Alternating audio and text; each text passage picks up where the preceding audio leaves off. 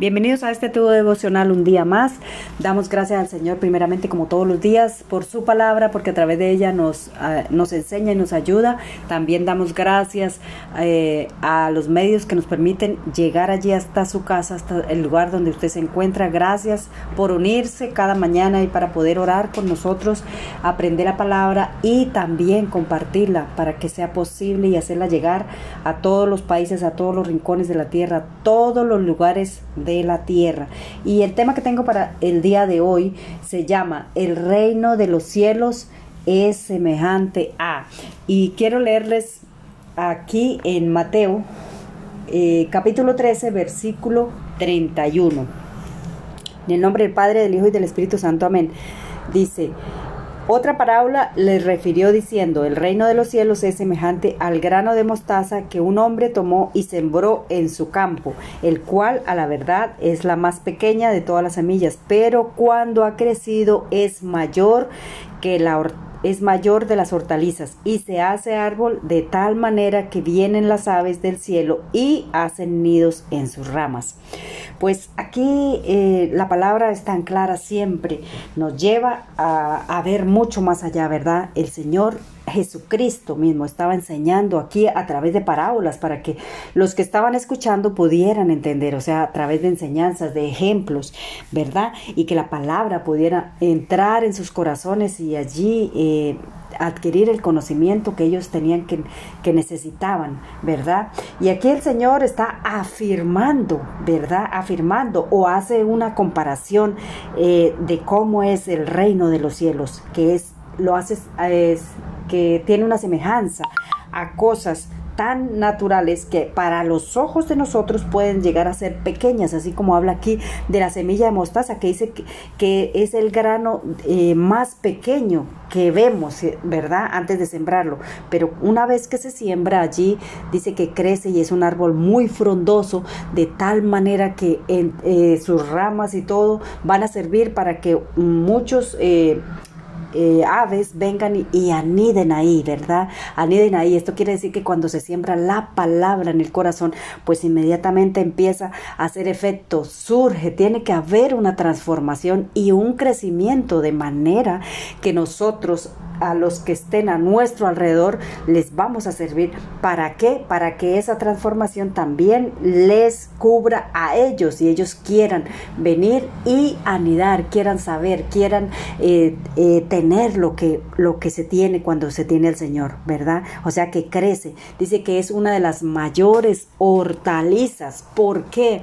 Porque cuando, la palabra de Dios es viva y ella crece y se hace viva cuando nosotros la tomamos y cuando la hacemos realidad nosotros empezamos a cambiar, empezamos a, andar en ella y ella hace una transformación que es imposible, imposible que los de afuera vean ese cambio. O sea, se tiene que ver, se tiene que manifestar ese cambio, ¿verdad? Allí también hace un, una otra comparación y es... Mmm, en el siguiente capítulo, en el siguiente versículo, el 33, dice que otra parábola les digo, el reino de los cielos es semejante a la levadura que tomó una mujer y la escondió en tres medidas de harina hasta que todo fue leudado. Pues allí también igualmente eh, la mujer habla de la mujer que escondió eh, la levadura, ¿verdad? Pero es que cuando se esconde algo de, de, manera que ese algo es lo que va a hacer una transformación, como en este caso la levadura, es, es un producto que hace transformación, que fermenta, que su transformación se ve en su crecimiento, ¿verdad? Allí eh, pues no se puede esconder. ¿Por qué? Y más si lo, lo, esconde en, ella lo escondió en la harina. Pues, ¿qué hizo esta, esta levadura? Eh, fermentó la harina y creció de gran tamaño, la cual no se podía ocultar, no se podía, no se podía eh, esconder, ¿verdad? ¿Por qué? No podía estar ahí escondida como ella creyó que estaba. ¿Por qué?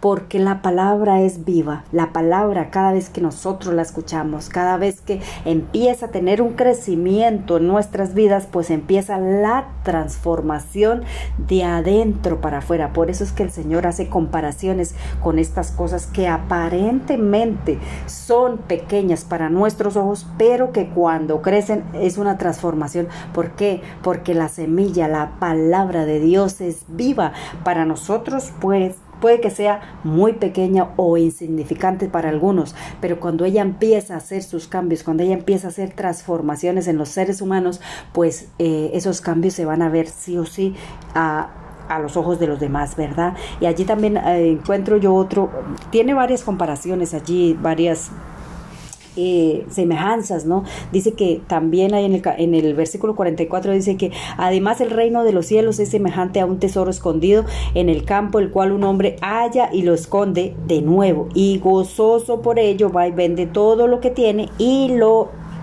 en aquel campo y compra aquel campo, ¿verdad? Entonces, allí también está hablando que eh, eh, un hombre encontró un tesoro, ¿verdad? Y lo escondió lo encontró. ¿Cuál es ese tesoro? Pues la palabra del Señor. Lo encontró, allí dice que fue y vendió todo, o sea, se deshizo de todo aquello que tenía que no le servía, que vio que ese tesoro era mucho más importante y ¿qué hizo? Hizo todo para venir y comprar ese campo, o sea, venir, dejar que la palabra hiciera la transformación en su vida y caminar en ella. No le importó nada más, se deshizo de todo lo que tenía y compró ese campo, o sea que dejó que la palabra creciera en su interior. Allí también en el, en el versículo 45 eh, pone otro, otro ejemplo de semejanza, dice que el reino de los cielos es semejante a un mercader que busca buenas perlas, que habiendo hallado una perla preciosa fue y vendió todo lo que tenía y la compró. Pues allí eh, las personas que se dedican a estos negocios de, de comprar joyas y todo eso, pues tienen sus ojos muy bien entrenados y reconocen las perlas originales de las, de las no originales, ¿verdad? Entonces allí dice que vio una perla y, hizo todo, ¿verdad? La compró, ¿por qué? Porque sabe, sabía que su precio era incalculable, ¿verdad?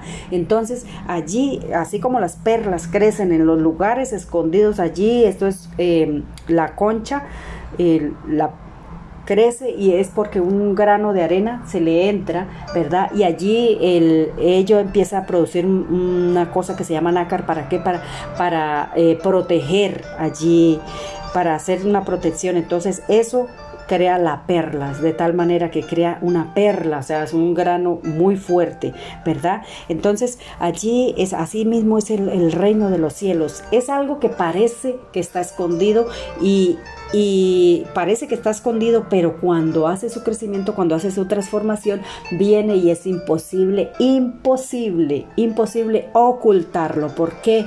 Porque empieza a hacer cambios de adentro para afuera, pero así también, como empieza a hacer mm, transformación, así también dice ahí en la, en la parábola del, del trigo y de la cizaña, dice que refirió la parábola, el reino de los cielos es semejante a un hombre que sembró buena semilla en su campo, pero mientras dormía, los hombres, vino, el enemigo sembró la cizaña entre el trigo y se fue. También así como empieza a dar crecimiento la buena semilla, empieza a hacer la transformación, empieza a ver los cambios también el enemigo empieza a obrar ahí con su cizaña. ¿Por qué? Porque muchas veces viene y siembra la cizaña de manera que, que eh, aparentemente impida ¿verdad? Impida el crecimiento y ese es el propósito del enemigo, pues impedir que una persona eh, haga su, crecimiento, impedir que, que siga caminando, que siga creciendo en las cosas de Dios, que siga habiendo cambios y que, y, que pueda ser usado por el Señor. Así que allí dice que que el dueño le dijo que no arrancara la cizaña, sino que la dejara crecer a la misma vez que el trigo, ¿verdad? ¿Por qué? Porque mm, nosotros tenemos que saber y confiar que vale más la palabra que es viva que todas aquellas cosas van a venir a nuestras vidas, muchas circunstancias, muchas pruebas que el enemigo siembra en nuestras vidas, pero nosotros tenemos que ser fuertes porque las la semilla auténtica, la original, siempre va a eh, permanecer, pero la otra siempre va a ser cortada, siempre va a ser vista y, y, la vamos a poder desechar de nuestras vidas para que esa semilla original, que es la palabra, pueda dar un verdadero crecimiento. Así que ese es el pequeño tips para esta mañana, que cuando se recibe la semilla de la palabra del Señor en nuestro corazón, ella empieza a dar crecimiento y nosotros tenemos que confiar en Él, que su crecimiento es auténtico, aunque venga cizaña, aunque venga lo que venga, eh, lo original de Dios siempre va a permanecer y siempre va a ser mejor que aquello que va a ser adulterado. Así que quiero orar en esta mañana, dar gracias al Señor por su palabra, Señor, porque el reino de los cielos, Señor, es establecido aquí en la tierra a través de nuestras vidas, Dios mío, Padre, maravilloso. Gracias por la transformación, gracias por los cambios que nos ayudas a dar, Señor. Gracias porque tú nos amas y nos bendices de una manera sobrenatural, Señor, porque tú nos enseñas, Señor, a creer y a confiar en ti, Señor, para que ese crecimiento sea auténtico y sea visto, Señor, ante cualquier persona y podamos extendernos también, no solamente quedarnos con esa semilla, sino también poderla sembrar en otras muchas personas en otras tierras fértiles, Señor. Nombre del Padre, del Hijo y del Espíritu Santo. Amén y amén. Dios le bendiga, Dios le guarde. Recuerde que usted puede buscarme como Jazz Wonder Tips en Google, en Facebook, en YouTube, en, Apple. Búsqueme, eh, escúchelo, compártelo para que también pueda eh, expandir una palabra de bendición a todo aquel que la necesita. Dios le bendiga, Dios le guarde y un saludo aquí de su servidora Yasmin.